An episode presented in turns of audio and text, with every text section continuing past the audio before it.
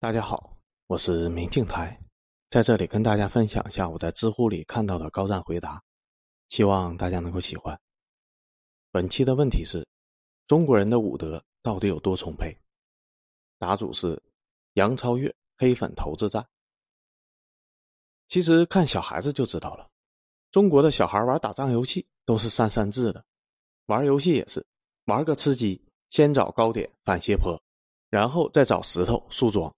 前进也是一个人前进，一个人掩护，一个人观察，下意识的就学会了拉枪线，甚至武德充沛到为了卡人，自己吃毒也要硬卡，爷进不了圈也要拖着你进不了圈八零后不少人的校园日常脑洞就是，把学校想象成 CS 的一张地图，脑补如何在前后校门打阻击战，如何据守教学楼、宿舍楼和女寝室，如何利用小树林打游击战。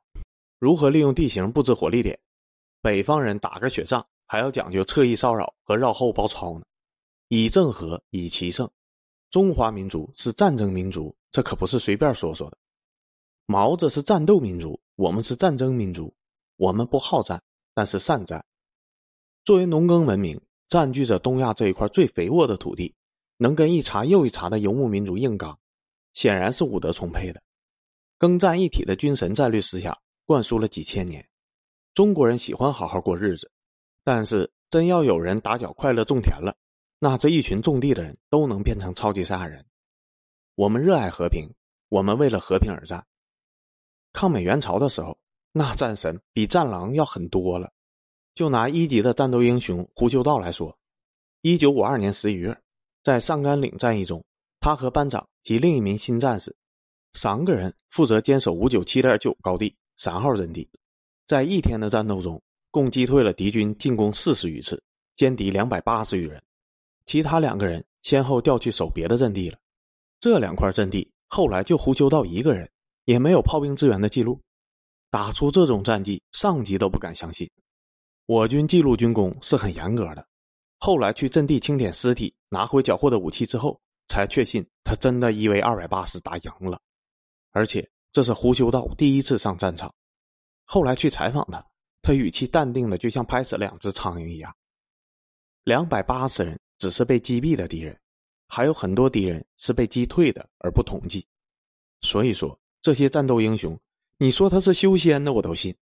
胡修道这名字一看就是隐世的修真者，只有在国家存亡的紧急关头挺身而出。事关我华夏气运，就算耽搁修行，我也要出手。